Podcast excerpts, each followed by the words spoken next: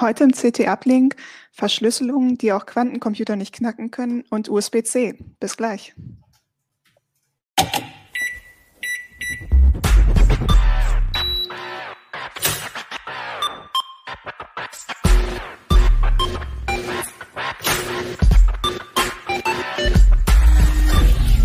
CT Uplink.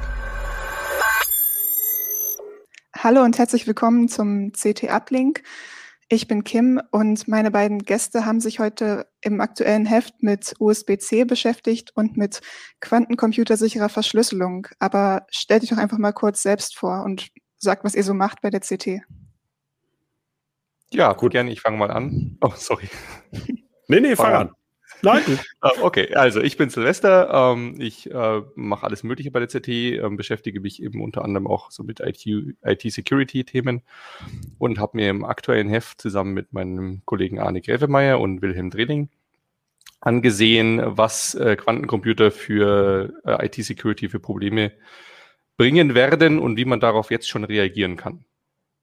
Ja, mein Name ist Christoph Windeck aus dem Hardware-Ressort. Ich äh, teste alle mögliche Hardware und im aktuellen Heft habe ich mich mit USB Type-C, also USB-C, ähm, beschäftigt und mal, das ist ja nicht ganz neu, aber es haben sich einige Veränderungen in den letzten Monaten, Jahren ergeben und äh, da stellen wir den aktuellen Stand vor und wir haben auch USB-C Netzteile und lange Ladekabel getestet. Ja, schön, dass ihr auf jeden Fall heute hier seid. Und bevor es gleich losgeht, haben wir natürlich auch wieder einen Sponsor erstmal. Schützen Sie Ihre Daten und sorgen Sie dafür, dass Ihre IT-Investitionen überall dort, wo Mitarbeiter tätig sind, sicher sind. Mit End-to-End-Sicherheitslösungen von Dell Technologies. Dell Technologies Experten verstehen ihre geschäftlichen IT-Herausforderungen und IT-Bedürfnisse und beraten sie bei der Auswahl der richtigen Lösung, Produkte und Dienstleistungen. Mehr Infos unter dell.de slash kmu-beratung. Jo, ähm, Christoph, ähm, mit dir fange ich gleich mal an. Äh, ja. Ich habe das Problem gehabt mit USB-A-Kabeln, immer wenn oder Steckern, immer wenn ich sie versucht habe, in den PC zu stecken, hat es mindestens drei Versuche gebraucht, weil es erst falsch, dann richtig, also dann nochmal falsch und dann erst richtig war. Und ja, mit USB-C geht es jetzt ja um einiges leichter. Gibt es denn da noch mehr Unterschiede zwischen den beiden Steckern?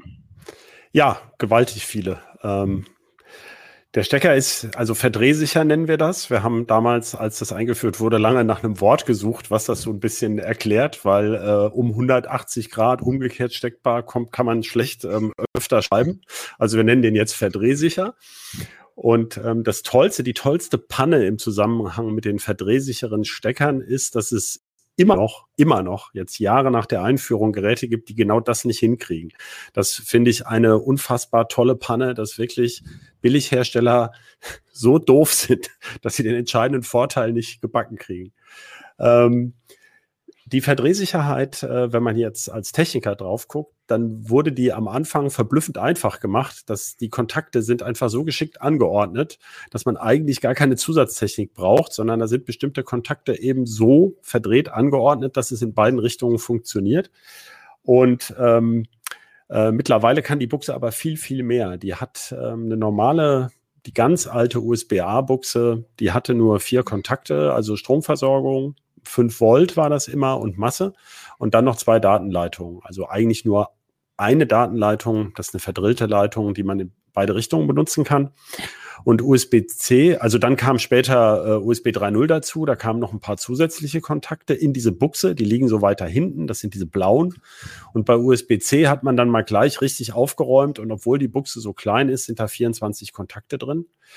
Und ähm, der Trick ist nun, dass man diese Kontakte mit zusätzlicher Logik, deswegen geht das erst bei den moderneren, dass man die dynamisch umschaltet, je nachdem, was man will. Also es gibt zum einen schon mal mehr Kontakte für Strom, deswegen kann da höherer Strom rübergehen. Und dann gibt es mehrere schnelle Leitungspaare. Ähm, und das ist der Trick, warum man da so viel höhere Datentransferraten rüberkriegt mittlerweile. Also früher mit ähm, vor über zehn Jahren kam ja USB 3.0 mit fünf Gigatransfers pro Sekunde. Da kann man so ein halbes Gigabyte pro Sekunde drüber schicken, also 450 Megabyte Sekunde. Und ähm, dann gab es mehrere Steigerungen. Mit USB-A-Buchsen ähm, ging noch 10 Gigabit, also eine Verdopplung. Und jetzt gibt es auch 20 und 40. Das geht dann aber wirklich nur noch mit USB-C. Und da ist dann auch, ähm, äh, wir hatten es vorher schon angesprochen im Vorgespräch so ein bisschen. Ich bin ja, ähm, ich habe ja mal Hochfrequenztechnik studiert. Also das ist schon beeindruckend, wie man mit welchen technischen Tricks man das über so eine Art Klingeldraht noch drüber morsen kann. Ähm, und da muss aber dann, dann gibt es eben spezielle Controller, die ähm, dann dynamisch umschalten. Die müssen also die Geräte auch richtig erkennen und liefern dann dem jeweiligen Gerät die richtige Datenrate. Und das Letzte, was eben das USB-C so flexibel und universell macht, also wir haben schon gewitzelt, USB steht ja für Universal Serial Bus, ähm, das aber schon seit 20 Jahren. Und jetzt wird es halt so richtig universal, weil jetzt auch andere Signale rübergehen, nämlich zum Beispiel Videosignale. Das heißt, das Signal der Grafikkarte, da kennen wir Steckverbinder wie HDMI oder DisplayPort, die können jetzt quasi über die USB-C-Buchse umgeleitet werden. Ähm, und in die Gegenrichtung kann man mittlerweile sehr hohe Ladeleistungen transportieren, bis zu 100 Watt. In Zukunft sollen das mal 240 sogar werden, so dass man also bei einem Notebook über die einzige USB-C-Buchse ähm, sowohl die Daten für die Peripheriegeräte rauskriegt, über einen Hub zum Beispiel für Tastatur, Maus, USB-Festplatte, aber auch das Display-Signal und in Gegenrichtung den Strom. Also man kann eine komplette Docking-Station, was früher eben proprietär war, musste man zu jedem Notebook-Typ extra kaufen. Das kann man heute alles über so relativ preisgünstige Geräte machen. Das klingt um, auf jeden Fall cool. Ach ja, Silvester, du wolltest Ja, ich habe dazu gleich eine Frage. Vielleicht kannst du mir da eine Furcht nehmen. Also ich habe nämlich seit einer Weile ein neues Laptop und bin jetzt auch in diesem schönen USB-C-Land angekommen und habe das halt genauso, eine Docking-Station, die da halt per USB-C dranhängt. Da gehen dann zwei Monitore raus, das Laptop wird darüber geladen und so weiter. Aber so im Vergleich zu USB-A-Steckern erscheint mir der schon ein bisschen fitzelig und ich stecke den halt jetzt mindestens zweimal am Tag ein und aus, wenn ich eben ins Büro komme und wieder gehe. Und irgendwie habe ich Sorge, dass der dann in zwei oder drei Jahren halt äh, das nicht mehr mitmacht. Ist das Nun so? kenne ich dich ja und weiß, dass du ein Riesenkerl bist und große Hände hast. Äh, da, dann denkt man natürlich immer, wenn man so einen kleinen Stecker anfasst, das ist irgendwie äh, labbrige Technik, aber eigentlich ist das Gegenteil der Fall, wenn das richtig gemacht ist die, auf die Einschränkungen komme ich gerne nochmal zu sprechen. Aber USB-A war ähm, eigentlich nur für so 1500 Steckzyklen definiert von der, von der Norm her. Also da geht es darum, wie stabil ist das Ganze, welche, welche Share, ähm, Biegekräfte treten da auf und wie sind die Kontakte überhaupt beschichtet. Das ist, also da kann ich sehr lange drüber erzählen, da müsst ihr mich bremsen, aber der Kontaktaufbau ist was ganz Tolles, was in der heutigen, also deswegen gehen auch solche HF-Signale über diese modernen Stecker, weil das ist ganz schön kompliziert. Da geht es um den Anpressdruck dieser winzigen Federchen und so. Ja, und USB-C ist also für über 10.000 Steckzyklen gedacht. Das hat man sich schon genau überlegt. Die ist wesentlich präziser gebaut und enger toleriert. Ähm, so, das ist also jetzt der, der Teil der Theorie. Das sollte also funktionieren und man sieht ja bei guten Markenherstellern funktioniert das auch relativ lange, zumindest auf der Buchsenseite. Also wenn man an, an Apple-Geräte denkt, ähm, die ähm, im Grunde war dieser Lightning-Stecker von Apple ein Vorläufer von USB-C. Ähm, das ist ein ähnliches Prinzip und der ist tatsächlich auch aus meiner persönlichen Erfahrung relativ langlebig. Ähm, aber es gibt natürlich billige Geräte, wo äh, die Stecker halt murksig umgesetzt sind. Es treten natürlich Biegekräfte an der Platine auf. Also wenn man da jetzt einen besonders steifen und langen Stecker hat und ähm, schlägt da irgendwo auf, kann es natürlich weiterhin Schäden geben. Aber ähm, das ist im Grunde bei, bei beiden Implementierungen natürlich gleich. Also ein schlecht gemachter USB-A-Stecker, der kann also schlechter oder besser sein als ein, ähm, ein USB-C-Stecker. Das hängt also mehr vom Hersteller ab. Aber von der Spezifikation her ist er dafür gedacht, eigentlich robuster zu sein. Okay, schauen wir mal. Ja. Genau, das weiß man immer erst hinterher. genau. Wir haben jetzt ja schon so zwei ähm, Typen genannt, USB-C und USB-A, aber ähm, du beschreibst in deinem Artikel, dass es da allgemein ein ganz schönes Begriffswirrwarr gibt und ähm, du hast da auch schon so eine schöne, so eine schöne Abbildung im Artikel. Möchtest du die vielleicht mal zeigen kurz? Genau, Joey kann die mal einblenden. Genau, also ich erzähle kurz für die Podcast-Leute. Ähm, da sehen wir jetzt eine Übersicht von USB-C äh, ja, Typen und ähm, man kann an den Bildern nicht wirklich gut unterscheiden, was was ist. Ja, Also ich kann ja mal anfangen. Äh, also hier drauf zu sehen ist eben, dass es USB-C-Buchsen gibt es ja, äh, weil die ja so viel können und weil es verschiedene Transferraten gibt und weil dazu bestimmte Chips im Gerät sein müssen, ähm, kann nicht jede Buchse alles. Bei den billigsten Geräten oder auch bei manchen Smartphones, die wird ja viel als Smartphone-Ladebuchse genutzt oder auch um dann Daten zu synken, hat man das ja früher mal gemacht, äh, genannt, machen ja viele mittlerweile über die Cloud. Da kann das Ding wirklich bloß USB 2.0, also 20 Jahre alte Transfertechnik. Und dann kann es aber trotzdem ähm, äh, zum Beispiel mit oder ohne Ladefunktion sein. Also theoretisch ist immer noch eine einfache USB-C-Buchse zulässig, die wirklich nichts kann, außer das, was es seit 20 Jahren geht. Und dann gibt es sie halt mit USB 3.0. Da steht dann so ein kleines Symbol mit SS für Superspeed daneben. Und dann kann sie da aber auch diese DisplayPort, also diese Videofunktion haben oder nicht. Und so setzt sich das fort. Ähm, eben 10 Gigabit, wieder mit Ladefunktion, ohne Ladefunktion, mit DisplayPort, ohne DisplayPort. Und für 20 und 40 geht es immer weiter. Das heißt, ähm, man sieht leider nicht auf den ersten Blick, was das kann. Ach so, und dann habe ich noch vergessen, Thunderbolt gibt's ja auch noch.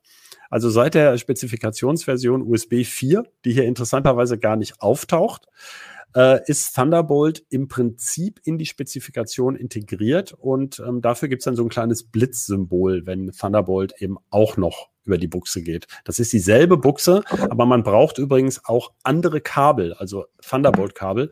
Thunderbolt geht nicht über USB-C-Kabel. Das ist leider sehr verwirrend. Und weil die Buchse so klein ist, ist es, ähm, das war ein, ein Designziel natürlich, damit die Buchse sich weit verbreitet und überall gleich ist, also auch in Smartphones passt und in superflachen Notebooks, sollte die halt klein sein. Und ähm, weil die Leute oder weil viele Menschen sowieso nicht Bescheid wissen, was über so eine Buchse gehen kann, sollte die Automatik dahinter das für die Menschen also erledigen, ohne dass man da groß drauf gucken muss. Aber das führt eben leider dazu und durch weitere Missverständnisse, dass Leute denken, ich kann an jede USB-C-Buchse meinen Monitor anschließen und das funktioniert halt leider nicht. Aber das ist streng genommen, ist das nicht die Schuld der Spezifikation. äh, man weiß ja auch bei einem Auto, wenn man es anguckt, nicht, wie schnell es wirklich fährt. Also, ähm, aber es ist trotzdem nicht ideal gelöst, um es mal vorsichtig auszudrücken. Also ich, ich würde schon sagen, ja, man hat ja jetzt irgendwie die letzten 30 Jahre den Leuten irgendwie beigebracht, wenn am Rechner, wenn was passt, dann funktioniert's auch. Und ähm, wenn es halt nicht funktioniert, dann passen die Stecker auch nicht. Also alles beim, beim Mainboard als auch über die Peripherie oder so, da war eigentlich fast immer die Regel, naja, wenn du es ohne Gewalt hinkriegst, dann funktioniert's auch. Ne? Ja, ja, da kann man, da kann man sich jetzt wirklich, also es ist im Grunde eine philosophische Frage, was man mhm. möchte. Also USB-C sollte jedenfalls dafür sorgen, dass schon mal nichts kaputt geht. Und äh, unsere Lieblingsfrage ist, weil wir so viele Fragen, also zu Adaptern gibt es die tollsten Fragen, also schon seit Jahrzehnten, das ist klar. Man hat irgendein Gerät und möchte was anderes anschließen und ähm, unser Witz von damals war USB-C auf Gardena, aber ähm, das gibt's noch nicht, also Wasser kommt keins raus. Ähm, ja, es ist, es ist wirklich schwer. Also es hilft am Ende nur der Blick ins Handbuch, leider. Ähm, und äh, man, man muss dann genau gucken, ähm, was möchte ich eigentlich, äh, was brauche ich.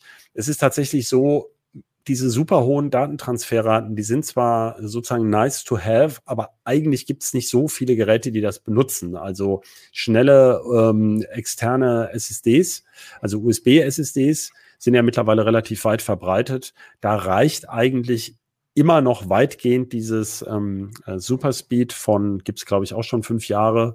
Also ähm, das nannte sich mal USB 3.1. Jetzt heißt es USB 3.2 Gen 2 mit 10 Gigabit. Da kriegt man fast ein Gigabyte pro Sekunde rüber und ähm, das kann man zwar theoretisch verdoppeln, aber oft ist die interne Platte gar nicht schnell genug äh, und ähm, die Kopiervorgänge. Äh, es kommt ja auch nicht dauernd vor, dass man jetzt hackatombenweise Daten ko äh, kopiert, also riesige Mengen an, ähm, an riesige Dateien. Das macht man ab und zu mal. Also insofern, das ist mit äh, relativ praxistauglich. Also das Problem ist eher, ähm, dass ältere Geräte noch Buchsen haben, äh, wo eben zum Beispiel eben der DisplayPort und sowas nicht geht oder auch bei modernen Notebooks, dass bestimmte Funktionen nur an bestimmten USB-C-Buchsen geht und dass man sich das leider merken muss. Also die können sich, lassen sich zum Beispiel nicht immer über alle USB-C-Buchsen, die sie haben, auch laden. Das ist sehr ärgerlich, aber das ist nur über eine Kennzeichnung zu lösen. Ähm, Also ich habe jetzt gerade bei mir nachgeguckt, meine Buchse hat noch eine andere Zeichenkombination, als du gerade gezeigt hast. Schade. um, ähm, und zwar hat sie so ein kleines Thunderbolt-Pfeilchen und aber auch einen kleinen, äh, so, so einen Schuko-Stecker oder so, der halt irgendwie ja. zeigen soll, dass das die Ladebuchse ist. Ja. Aber was ich mich gerade gefragt habe, weil du gemeint hast, dass man dafür andere Kabel braucht, also es funktioniert bei mir, scheinbar habe ich das richtige Kabel. Ähm, ist es denn andersrum? Also wenn ich sozusagen ein Thunderbolt-Kabel habe, dann kann ich damit auch das sozusagen an jeder, also dann, dann kann ich damit alles machen, was USB überhaupt so kann. Ja, Okay. Ähm, der Fall stellt sich im Grunde kaum, denn äh, Thunderbolt hat ähm, außer einer höheren Datenrate, also bei Thunderbolt ist der Trick, dass in den Kabelsteckern selber nochmal kleine Umwandler setzen. Und ähm, das Verfahren ist ja von Apple und Intel zusammen entwickelt worden, schon bevor es USB-C so richtig gab. Damals haben die noch bis Thunderbolt 2 die Mini-Display-Port-Buchse umfunktioniert. Und ähm, die verpacken im Grunde die Datenströme von ähm, PCI Express und ähm, DisplayPort in ein proprietäres System und wandeln sie hinterher wieder zurück. Und durch diese super hyper Spezialtechnik und den Chip im Kabel ist also das Kabel immer optimal an den Chip angepasst. Deswegen klappt das so relativ gut. Und ähm, wenn man Thunderbolt wirklich nutzen will, zum Beispiel mit der PCI Express Funktion, also man kann wirklich über die Buchse dann eine externe Grafikkarte anbinden.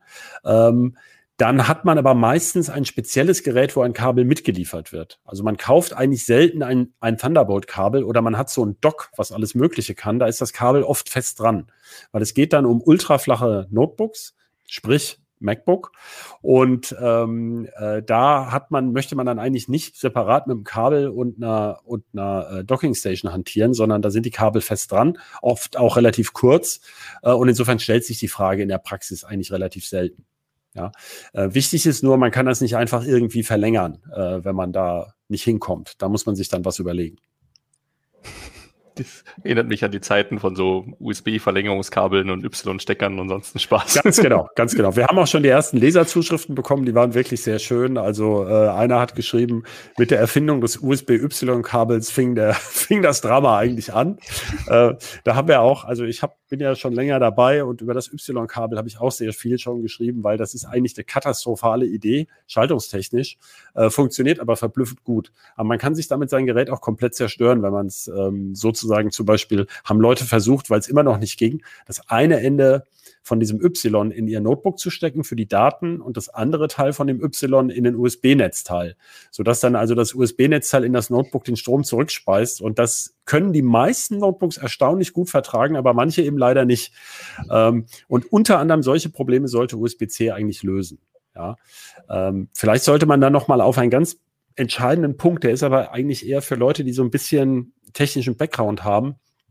Also das Problem, warum Apple eigentlich auch Lightning damals erfunden hat oder warum man überhaupt von diesem USB- und Micro-USB-Steckern weg wollte an den Smartphones zum Laden, war das Problem, dass da nur begrenzt viel Strom drüber geht. Also eigentlich waren die Stecker nur für so 1,5 Ampere ausgelegt. Man hat teilweise zwei drüber gegeben.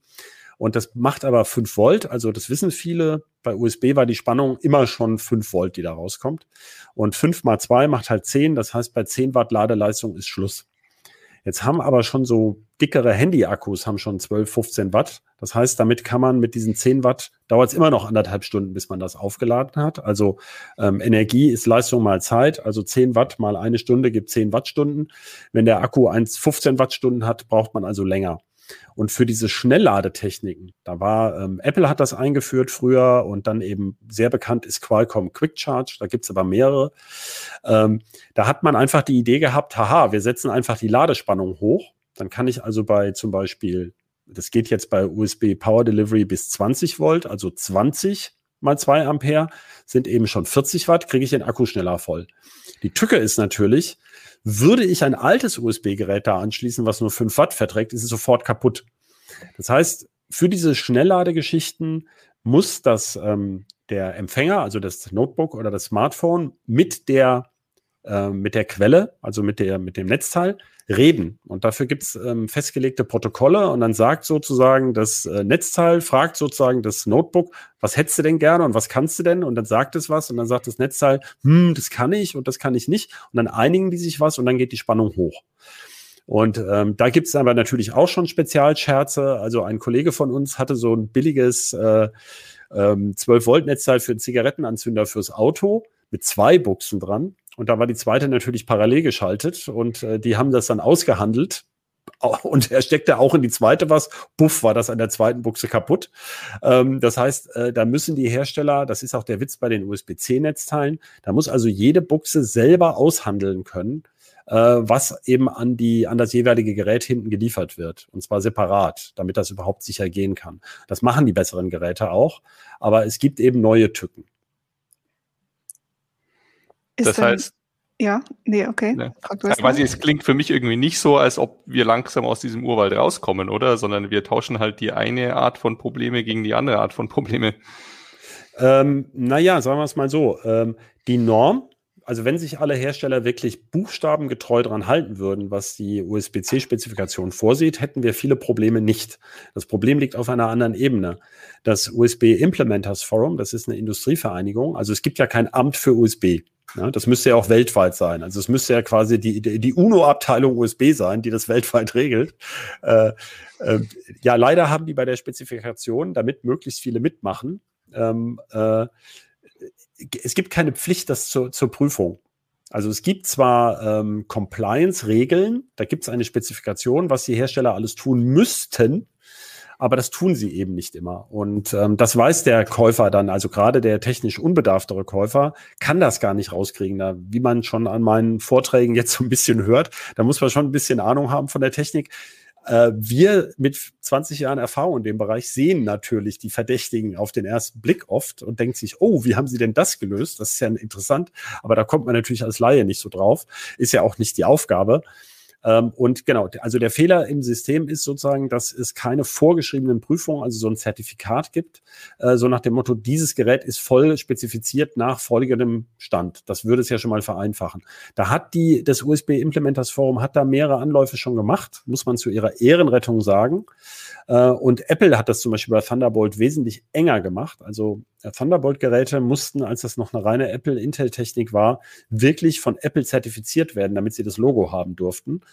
Und das weicht jetzt eben leider wieder ein bisschen auf, aber so böse ist eben leider die Welt. Also ähm, äh, das ist halt äh, bei den, es ist halt gnadenloser ähm, äh, Wettbewerb, äh, der auch noch verschärft wird eben durch international agierende ähm, Versandhäuser, Versandhändler und dann kommt eben viel Billigzeug auf den Markt. Ähm, da da kann man sich nicht wirklich richtig gegen wehren. Es ist halt sehr, sehr schade, dass eben auch größere Hersteller da nicht immer ganz keine ganz weiße Weste haben sozusagen. Also das ist, man kann, also tendenziell ist es natürlich schon so, dass die besseren Firmen das auch ähm, besser umsetzen, aber das nutzt einem nun gar nichts, wenn man jetzt eben so ein Billiggeraffel auch von einer äh, Markenfirma gefunden hat. Deswegen kann man nicht wirklich sagen, äh, kauft da oder dort und dann klappt immer alles wo du schon gerade bei Kaufberatung und so bist, ihr habt ja auch Netzteile getestet. Ähm, was ist denn dabei so rausgekommen? Die kann man eigentlich nehmen. Also okay. da kann man nicht viel zu sagen. Äh, es ist so, es gibt leider immer noch mal wieder, und das wird ja durch die Vorrede jetzt auch so klar, es gibt leider immer wieder Kompatibilitätsprobleme, die man als Laie auch nicht löst. Also nein, das ist jetzt falsch gesagt. Die kann man gar nicht lösen. Also äh, nicht nur als Laie nicht, sondern die können auch wir nicht lösen. Ähm, das Hauptproblem ist, die Netzteile ähm, vertragen, also ich habe ja schon erklärt, die Netzteile müssen was mit, ein, mit dem Gerät, was sie laden sollen, müssen sie was aushandeln, damit das schnelle Laden funktioniert. Und wenn diese Aushandlung schief geht, und da kann es viele Probleme geben, also es kann prinzipiell sein, dass das Netzteil eine bestimmte Spannungsstufe, die das andere Gerät aber gerne hätte, jetzt ausgerechnet die nicht kann. Es kann aber auch Kommunikationsprobleme geben oder winzige Implementierungsfehler. Und dann funktioniert das Schnellladen nicht gut. Und ähm, das haben wir im Test auch wirklich festgestellt, dass eben die Notebooks gemel gemeldet haben bei mehreren der äh, Netzteile langsames Laden. Das bedeutet, die konnten leider nicht diesen höchstmöglichen oder schnellst, stärkstmöglichen ähm, Lademodus aushandeln. Tja, was macht man da? Also im Prinzip würde ich sagen, äh, die beste, pragmatischste Hilfe ist, man nutzt sein 14-tägliches Rückgaberecht und kauft eben ein anderes Netzteil oder man kauft eins von dem Hersteller. Das war zum Beispiel eine, eine interessante Erfahrung, ähm, auch von äh, HP, Lenovo und Dell, also den großen Notebook-Herstellern, gibt es relativ günstige Netzteile. Und wenn ich halt ein HP-Notebook habe, würde ich halt erstmal ein HP Zubehörnetzteil äh, ausprobieren, wenn es, äh, war mal, wenn der Unterschied nur fünf oder zehn Euro sind. Da würde ich jetzt nicht auf den letzten Euro achten. Ähm, äh, und damit kommt man besser klar. Aber ansonsten war das so, ähm, die, die machen eigentlich mittlerweile weitgehend das, was sie sollten. Und es geht so bei 30 Euro los. Also wir haben 65 Watt Netzteile genommen. Das ist vielleicht nochmal ganz interessant. Also man sollte, wenn man auch ein Notebook oder ein Tablet laden will, also nicht nur ein Smartphone, schon so bei 60 Watt anfangen mit den Netzteilen. Das hat den Hintergrund, dass man dann ziemlich sicher sein kann, dass diese Netzteile auch die höchste Spannungsstufe können, also 20 Volt. Und viele Notebooks, ähm, die brauchen, die werden zwar noch schneller geladen, wenn sie ein 100 Watt Netzteil hätten. Die sind aber natürlich wiederum dicker und teurer. Ähm, die brauchen aber mindestens diese 20 Volt, sonst laden sie unter Umständen gar nicht. Und, ähm, das, und bei den äh, USB-C-Netzteilen mit zum Beispiel nur 30 oder 40 Watt, äh, die können oft diese 20 Volt nicht. Das heißt, es ist eine gute Idee, schon mal mindestens so ein 60 Watt Gerät zu nehmen. Und da es sie ab 30 ähm, Euro gibt, ist das jetzt nicht so ein großes Ding. Und wenn man sich jetzt so ein MacBook neu kauft, dann sind ja meistens schon die USB-C-Ladekabel dabei. Genau. Ähm, würde es sich da lohnen, da noch ein neues, ein anderes zu kaufen? Oder meinst du, ja. das Nein, also ich würde im Zweifel immer mit Originalzubehör laden. Das ist immer besser, speziell wenn man einen Garantiefall hat. Ähm, dann hat man immer noch ein Argument auf seiner Seite. Ähm, also das irgendwie groß zu verbessern, würde mir jetzt gar nicht einfallen. Es gibt so Grenzfälle, das sind ähm, dickere Notebooks eigentlich, so Gaming-Notebooks, die lassen sich bisher oft noch gar nicht mit USB-C wirklich laden, weil die Akkus einfach so groß sind, beziehungsweise die Grafikkarten so viel Strom brauchen, dass man, ähm, dass sie sich sozusagen trotz, trotzdem, so die sie lädst, würde sich der Akku leeren müssen.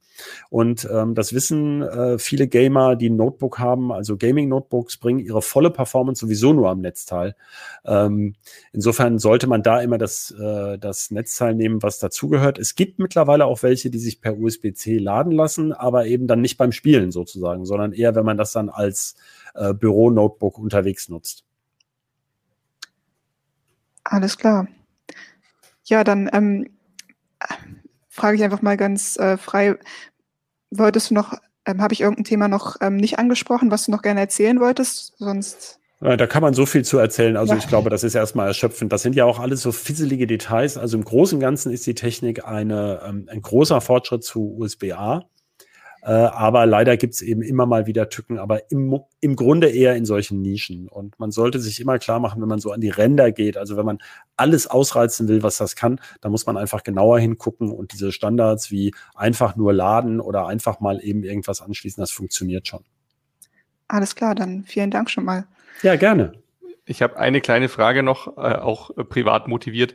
Ähm, wenn ich dann irgendein so fettes Netzteil habe zum Laden von meinem Notebook, kann ich da bedenkenlos auch mein Handy dran anschließen und das lädt dann halt so schnell es kann, oder? Es, also wenn es einen USB-C-Stecker hat, also viele von diesen dicken Netzteilen haben ja fest angeschlossene Kabel, da kann ich das am Netzteil selber nicht abstöpseln. Ähm, das hat den Grund, dass bestimmte Dinge nur funktionieren, wenn auch auf beiden Seiten ein USB-C-Stecker ist. Ähm, also es gibt ja viele äh, Handy-Netzteile, die haben auf der Handy-Seite einen USB-C-Stecker fürs Handy und auf der Netzteilseite haben sie einen klassischen USB-A-Stecker. Und damit funktionieren aber die schnellsten Lademodi nicht, weil da bestimmte Aushandlungsfunktionen nicht gehen. Und dann braucht man entweder ein sogenanntes ähm, elektronisch markiertes Kabel mit ähm, USB-Steckern auf beiden Seiten oder man nimmt eben Netzteil mit fest angeschlossenem Stecker.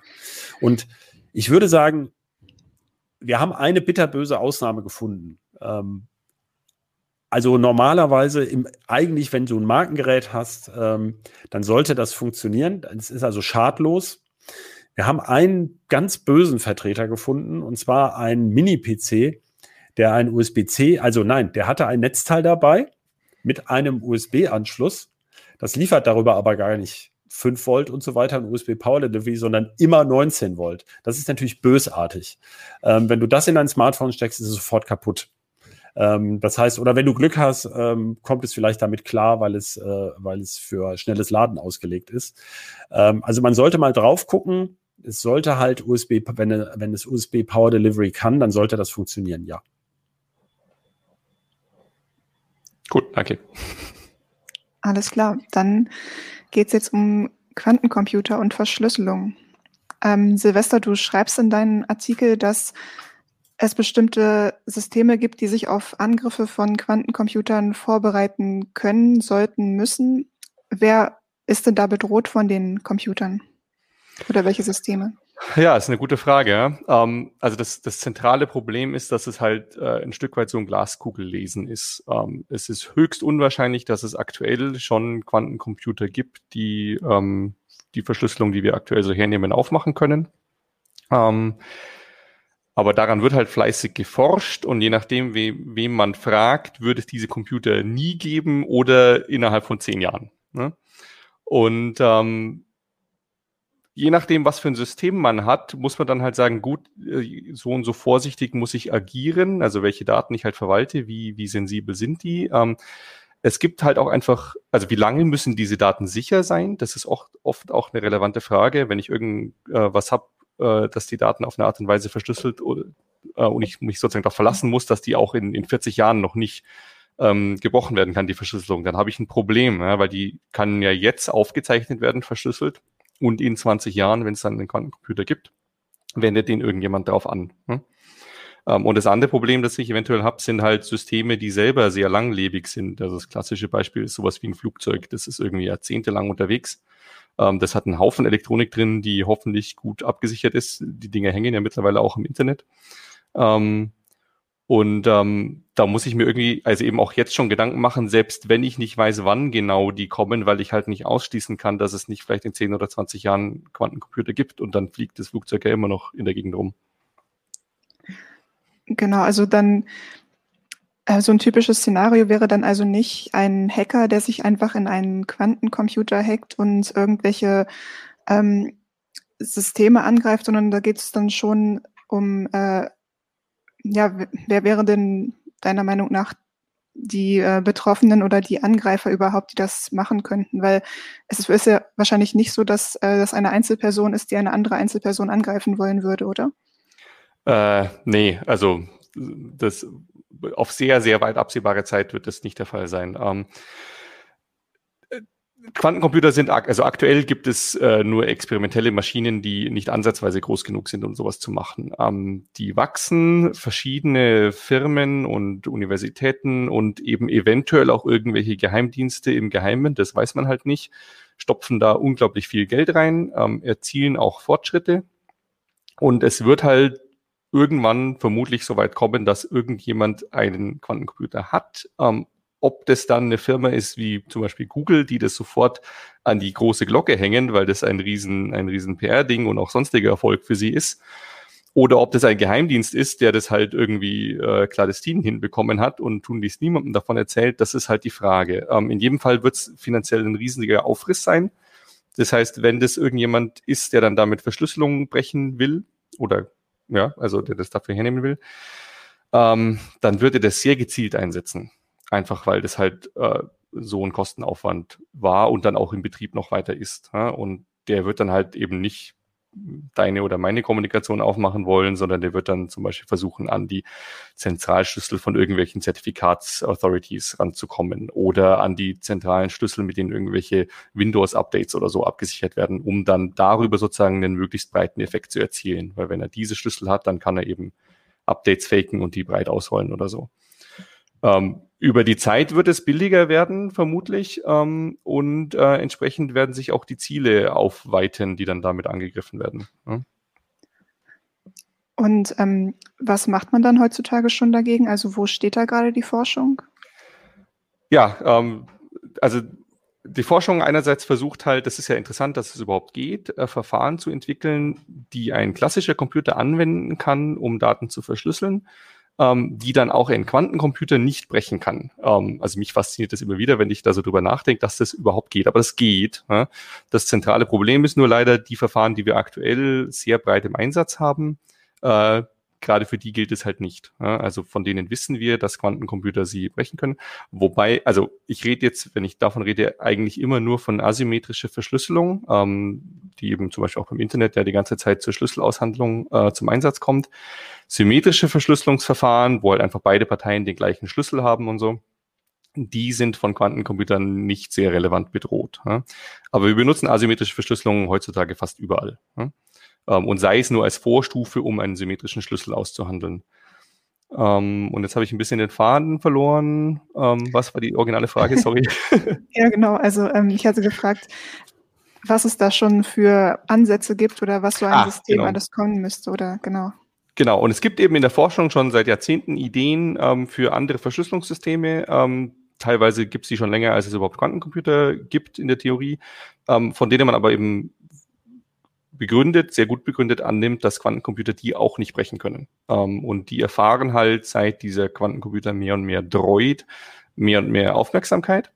Ähm, und da wird fleißig dran geforscht und das amerikanische NIST, also das ist diese Normierungsbehörde in den USA, die halt für viele so kryptografische Standards maßgeblich ist, haben seit ein paar Jahren einen Wettbewerb laufen, wo sie versuchen, diese Verfahren sozusagen ähm, auszufiltern, äh, Leute auffordern, sozusagen da Mängel dran zu entdecken oder die Verfahren eben entsprechend zu verbessern, ähm, mit dem Ziel, dass da neue Standards rauskommen für neue Verschlüsselungssysteme. Ähm, das läuft. Die wollen nächstes Jahr schon anfangen, erste Standards zu verabschieden. Ähm, das ist das eine, was man machen kann. Und das andere ist, man kann sich halt ähm, auf äh, unstandardisiertes Terrain begeben und einfach, also es gibt ja eben diese Verfahren schon und man das BSI empfiehlt zum Beispiel zwei, wenn man sich mit sowas ähm, äh, experimentieren will, obwohl die natürlich auch vom BSI noch nicht standardisiert sind, aber das BSI hält die halt für gut ähm, und ist sich da mit dem NIST auch weitgehend einig über die Vor- und Nachteile. Ähm, und das dritte ist, ähm, und das ist, betrifft wahrscheinlich die meisten Firmen, und das ist auch was, was einfach ein ganz guter Rat allgemein ist, man kann sich darauf vorbereiten, dass man diese Verfahren auswechseln wird in der Zukunft. Ja? Ähm, und das ist ganz allgemein ein ganz guter Rat, weil es kann ja auch einfach sein, dass in Verfahren, die jetzt eingesetzt werden, halt ganz klassisch Lücken gefunden werden. Und es ist sozusagen sehr gut, wenn man seine Sicherheitsinfrastruktur in den Zustand hat, dass man relativ leicht sagen kann, okay, wir tauschen dieses Verfahren hier gegen jenes aus, weil sich halt zum Beispiel herausgestellt hat, was weiß ich, vor ein paar Jahren war es so, dass SHH1, also dieser Hash-Algorithmus, ähm, massive Mängel hat. Ähm, und wenn ich dann in der Situation bin, dass ich sage, gar kein Problem, ich habe meine Infrastruktur dynamisch, ich wechsle einfach auf äh, SHA-2 oder SHA-3, ähm, dann ist man in einer guten Situation, ganz allgemein. Und in Bezug auf Quantencomputer eben auch, wenn sich dann irgendwie abzeichnet, ui, möglicherweise hat jetzt echt schon ein Geheimdienst oder so einer, oder ui, wir wissen sogar, irgendeine Firma hat die halt und wirbt damit, äh, und ich dann relativ leicht wechseln kann, dann habe ich mir einen Haufen Probleme erspart. Ähm, insbesondere, weil so ein Wechsel, naja, kann sehr lange dauern, je nachdem, was für ein Produkt ich habe, je nachdem, wie wie ich Updates ausrollen kann oder halt nicht ausrollen kann und irgendwie darauf warten muss, dass alte Versionen bei den Kunden einfach irgendwie aufhören zu existieren. Das kann ja Jahre dauern. Ähm, und deswegen ist es sehr gut, sich da eben früh damit zu beschäftigen, äh, wie man so einen Wechsel hinkriegt. Genau. Und das Problem ist ja momentan auch so ein bisschen, dass die, also bei den Verschlüsselungsverfahren ja oft Schlüssel, also sehr lange Schlüssel bei rauskommen, die dann heutzutage von normalen Computern nicht wirklich in absehbarer Zeit geknackt werden könnten und Quantencomputer könnten das dann schneller. Ähm, diese neuen Standards, über die da gesprochen wird, machen die dann längere Schlüssel oder was sind da die ähm, Ansätze? Äh, also die, die meisten von denen oder viele von denen haben längere Schlüssel oder größere Signaturen oder so. Das liegt aber daran, dass es andere Systeme sind. Ähm, das ist auch ein Grund, warum die lange zum Beispiel nicht so sehr beachtet worden sind, weil man halt gesagt hat, na ja, wir haben was, was auch funktioniert und halt nicht irgendwie so riesige Zertifikate produziert oder so. Ähm, es, also es, es gab zum Beispiel auch die Einreichung, na ja, wir verlängern einfach von klassischem RSA die Schlüssel so weit, dass auch ein Quantencomputer sich die Zähne dran ausbeißt geht in der Theorie, hat in der Praxis den Nachteil, dass die Schlüssel Gigabytes groß sind und das ist einfach vollkommen unbenutzbar. Ne? Ähm, deswegen ähm, die Verfahren, die beruhen darauf, dass sie andere Probleme äh, als Grundlage haben. Also ich, da muss man ein bisschen weiter ausholen. Es ist so, dass die meiste asymmetrische Verschlüsselung, die wir heutzutage hernehmen, beruht darauf, dass es sehr leicht ist. Also es gibt zwei mögliche Varianten, und zwar die äh, Faktorisierung von, ganzen, von Zahlen und den diskreten Logarithmus. Und, und in beiden Fällen beruht es darauf, dass man ein Problem hat, das in die eine Richtung leicht ist. Also zum Beispiel zwei Zahlen zu multiplizieren ist leicht ähm, und eine Zahl zu exponentieren ist auch leicht. Ähm, und den Rückschritt zu machen, also eine so ein Multiplikat in seine Primfaktoren zu zerlegen oder so ein äh, Ergebnis äh, darauf den Logarithmus anzuwenden, um wieder diesen Exponenten zu bekommen, das ist sehr, sehr rechenaufwendig. Und darauf basiert fast alle asymmetrische Verschlüsselung, die wir so haben. Und das Problem ist, wir wissen leider, dass Quantencomputer sich mit diesen Problemen sehr viel leichter tun. Ähm, das sind aber diese Probleme, also die Quantencomputer können da bestimmte ähm, Eigenschaften nutzen, ähm, und es gibt andere Probleme, von denen es auch so ähm, in die eine Richtung leicht, in die andere Richtung schwierig ist, von denen wir annehmen, dass auch Quantencomputer da keinen Hebel haben, der ihnen irgendwas bringt. Ähm, und man versucht eben auf neue Verfahren zu entwickeln, die auf solchen anderen Problemen basieren, die es eben teilweise schon länger in Erforschung sind, teilweise neu aufgekommen sind wegen den Quantencomputern. Und die haben dann halt alle möglichen anderen äh, Nebeneffekte, wenn ich da dann ein Verfahren drauf aufziehe. Und eins davon ist eben oft, dass zum Beispiel die äh, Schlüssel etwas größer sind, aber halt nicht so viel größer, wie wenn ich einfach ein klassisches Verfahren aufblase. Also wir reden dann davon, dass ein Schlüssel vielleicht ein oder zwei Megabyte groß ist. Und das ist eben auch was, wo man heutzutage sagt, naja, das kriegt sogar ein Handy gebacken. Okay. Wenn ich da mal kurz einhaken darf, ähm, das ist, viele Leute denken ja so an Computer dann immer und an ihr Handy und so. Aber es geht ja bei diesen sicheren ähm, Verschlüsselungsverfahren auch äh, ganz viel ums Internet der Dinge. Das heißt, um Sensoren, die äh, zehn Jahre lang mit einer winzigen Knopfzelle äh, zum Beispiel, was weiß ich, den ähm, Parkplatzüberwachung gibt's ja jetzt schon. Äh, gucken, steht da ein Auto oder steht da kein Auto. Das wird ja gerade erst ausgerollt, solche Sachen. Und die haben natürlich nicht unendlich viele Rechenleistung, diese winzigen Dinger. Und die brauchen halt etablierte Algorithmen, ähm, die dann da, also mein, der Vorteil ist ja gut, man kann die Dinger alle wieder aus dem Boden ausbuddeln oder rausbauen. Die waren ja auch nicht teuer. Das ist ja der Witz an dem Internet der Dinge, dass der einzelne Sensor nicht besonders teuer ist, üblicherweise. Aber es sind eben Devices oder auch Smart Home, ähm, die halt ganz, ganz billig sind und ganz wenig Rechenleistung haben. Und diese Algorithmen müssen auch da funktionieren, zumindest für, für eine Basiskommunikation. Ähm, äh, deswegen müssen die auch so einigermaßen schlank in der Implementierung sein. Ähm, ich, ich bin mir bei diesen Fragen immer nicht so sicher, was sich so die Leute drunter vorstellen, was sie schützen wollen. Das eine ist natürlich der Inhalt meiner Festplatte zum Beispiel, wenn ich den verschlüsselt lagere. Da kann man ja sagen, na gut, dann braucht er für die Verschlüsselung halt drei Tage und verschlüsselt das stundenlang. Das kann man ja denken, aber es gibt eben Sachen, da hat man diese Rechenleistung einfach nicht. Das wollte ich nur noch mal einwerfen, weil ich das immer, ja. das war mir anfangs auch nicht klar, habe ich mir. Hast, hast, du auch völlig recht. Also das ähm, ist auch sozusagen einfach ein Nachteil. Nicht alle von diesen Verfahren. Es gibt Verfahren, die quantencomputersicher und ähnlich performant sind. Die haben dann wieder andere Probleme. Meistens ist das Problem, dass man einfach wenig Erfahrung mit den Dingern hat und daher sozusagen keine Mängel sieht, aber sich halt nicht so richtig sicher ist. Ja? Ähm, Im Gegensatz zu den klassischen Verfahren ähm, oder auch so manchen Verfahren, die halt schon seit Jahrzehnten unterwegs sind, wo einfach schon seit Jahrzehnten Mathematiker und Kryptologen draufschauen und man entsprechend zuversichtlicher ist, dass es da wohl keine unbekannten Lücken geben wird. Eine Garantie hat man da auch nicht, aber man ähm, ist sich halt einfach, fühlt sich wohler damit, wenn da schon irgendwie 20 Jahre lang sich die Leute die Zähne dann ausgebissen haben und nichts gefunden haben. Und wenn das jetzt ein neues Verfahren ist, das total schick ist ähm, und auch schlank und performant und es ist aber halt vor drei Jahren erfunden worden und niemand weiß so richtig, ob es nicht doch irgendwo eine Lücke gibt. Das ist ungut. Ähm, also das NIST hat es dann zum Beispiel auch so gelöst, dass sie solche Sachen, die sozusagen sehr vielversprechend sind, aber ihnen mangels an Erfahrung, die haben sie zu sogenannten Alternate Candidates jetzt gekürt. Und das heißt so viel wie, ja, machen wir vielleicht mal einen Standard draus, aber jetzt nicht gleich am Anfang, wir gucken mal. Ne? Ähm, weil sie eben hoffen, dass es da mehr Erfahrung ist. Und das andere mit dem IoT, da hast du völlig recht, ähm, das ist auch einer von den Gründen, warum man sich sozusagen jetzt auch schon damit beschäftigen sollte, weil wenn ich halt irgendwelche, selbst wenn die Chips billig sind, aber ich vergrab die irgendwie oder die sind halt unzugänglich danach oder sonst was, dann wäre es vielleicht schlau, sich eben jetzt schon Gedanken zu machen, na ja, was sind denn so die Anforderungen, die solche Verfahren äh, haben. Vielleicht überdimensioniere ich den Chip jetzt so ein bisschen. Und dafür habe ich in zehn Jahren dann nicht das Problem, dass ich irgendwie, ich weiß nicht, Millionen von diesen Devices überall habe, die nicht updaten kann, weil die Hardware das einfach nicht hergibt und auch nicht richtig rankommen, weil es ein riesen Aufriss wäre, die irgendwie physisch wieder zugänglich zu machen. Ähm, und es letztendlich vielleicht einfach billiger ist, die jetzt überzudimensionieren und dann zu sagen, naja gut, ich habe hier einen Update-Pfad und wenn das echt so ausschaut, als wäre das ein Problem, dann kann ich die updaten und die können dann so ein Verfahren, das eben quantensicher ist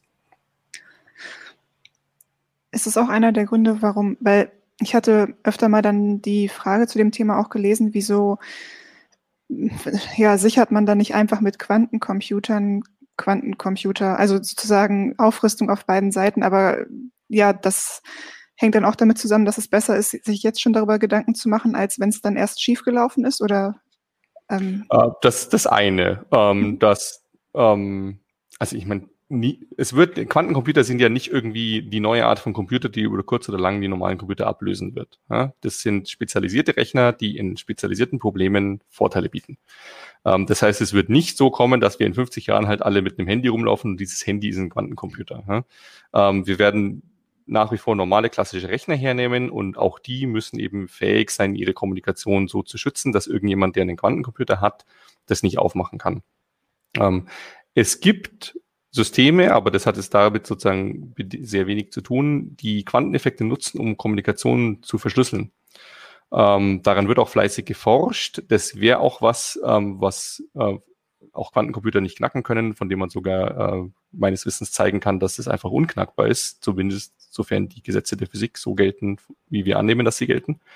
Ähm, aber das ist halt nichts, was, was irgendwie Otto Normalo jemals wahrscheinlich zur Verfügung haben wird. Ja, das ist vielleicht was, wo dann irgendwie irgendeine Zentralbank sagt, oh, damit rede ich mit einer anderen Zentralbank oder so, ja, über so ein System.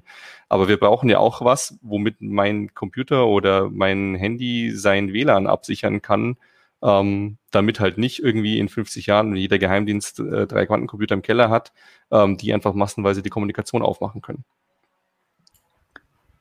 Ja. Ähm, alles klar. Ich hätte noch zwei Sachen dazu, ja. die ich fragen wollte. Ja, klar. Das eine war ähm, hier Bitcoin und Kryptowährungen werden ja zum Teil auch als digitales Gold. Äh, also du kannst dir ja so einen Schlüssel für dein, für dein Vermögen im Prinzip auf ein Blatt Papier notieren beim, beim Bitcoin und dann äh, in deinen Safe legen, alle deine, weil das ist ja in der Blockchain für immer gespeichert sozusagen, so die Theorie und äh, dann äh, vererben und deine Erben geben irgendwann diese Code ein und haben dann Zugriff auf dein Vermögen. Was bedeutet denn jetzt zum Beispiel Quantenrechner, die sowas brechen können wie die Blockchain und wieder zurückrechnen können? Ähm, ist das dann auch Kokolores, also dieser Gedanke, oder ist äh, nach deinem, nach deiner Kenntnis gibt es schon quantensichere Kryptowährungen? Um, ähm, also da muss ich, da lehne ich mich jetzt aus dem Fenster. Hm?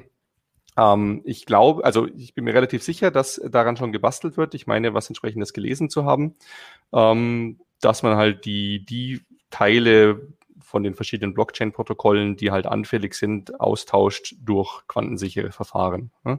Ähm, letztendlich würde das auf einen Hardfork wahrscheinlich rauslaufen von der entsprechenden äh, Blockchain, wie es ja auch in der Vergangenheit schon Hardforks gab, wenn es halt irgendwie ein Sicherheitsproblem gab oder so. Ähm, das ist das eine. Das andere ist, ich würde schon hoffen, aber ich weiß es jetzt auswendig einfach nicht, dass diese ähm, Cold Wallets, also wo ich dann so einen Code habe, mit dem ich was wiederherstellen kann, letztendlich irgendwie auf symmetrische Verschlüsselung basieren und ich da auch mit einem Quantencomputer nicht viel reißen kann. Ja? Ah, ja, okay. ähm, also ich würde eher annehmen, dass so ein Quantencomputer ein Problem sein kann, sozusagen für das laufende System, dass der da Transaktionen manipulieren kann. Ähm, ja, klar, das liegt natürlich auf der Hand, dass er sozusagen ein paar Transaktionen zurückrechnet, weil er einfach so mördermäßig Rechenpower hat. Aber das wird ja schleichend passieren, sozusagen. Das ist ja dann keine Bedrohung für das gesamte System, sondern das kann man, wenn man das dann merkt, könnte man das ja dann reparieren.